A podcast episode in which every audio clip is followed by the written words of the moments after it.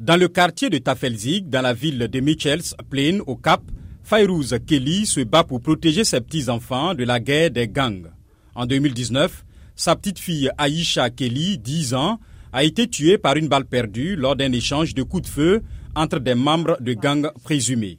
La victime allait dans un magasin avec sa mère. Aïcha a tourné au coin de la rue et nous avons entendu le coup de feu. Et puis on s'est dit, yo, qu'est-ce qui s'est passé?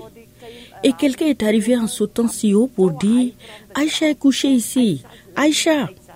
La grand-mère raconte que quelques jours après l'enterrement de sa petite fille, le ministre de l'Intérieur, Becky Sele, lui a rendu visite et qu'ils ont discuté des trois suspects qui ont été appréhendés. Mais elle attend toujours que justice soit faite. Il nous a fait beaucoup de promesses à moi et à ma fille. Il a dit que l'affaire sera terminée dans moins d'un an et cela fait presque trois ans maintenant. Le député Okerk Terre Blanche de la Commission sur la police compare le nombre d'homicides en Afrique du Sud au nombre de civils tués en Ukraine que l'ONU estime à environ 9000 depuis l'invasion russe en février 2022. Selon lui, les dernières statistiques sur les homicides compilées par la police montrent que 6000 personnes ont été tuées au cours des trois premiers mois cette année. Il ajoute que d'avril 2021 à mars 2022, le nombre d'homicides en Afrique du Sud s'est élevé à environ 25 000 personnes tuées. La police réussit à enquêter correctement sur seulement 14% de tous les meurtres qui lui sont signalés.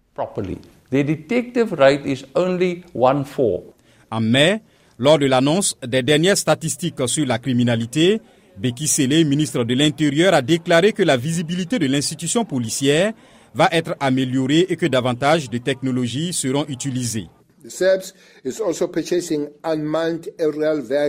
La police sud-africaine achète aussi des drones non armés pour mieux surveiller la sécurité depuis le ciel.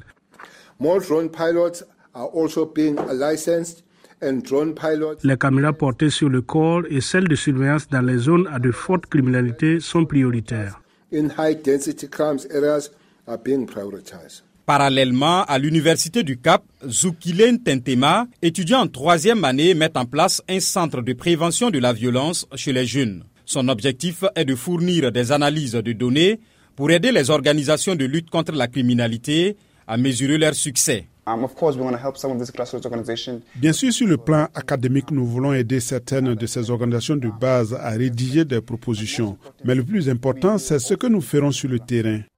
Selon M. Ntentema, tout le monde doit travailler ensemble pour lutter contre les statistiques élevées d'homicides afin que les générations futures puissent non seulement survivre, mais aussi prospérer.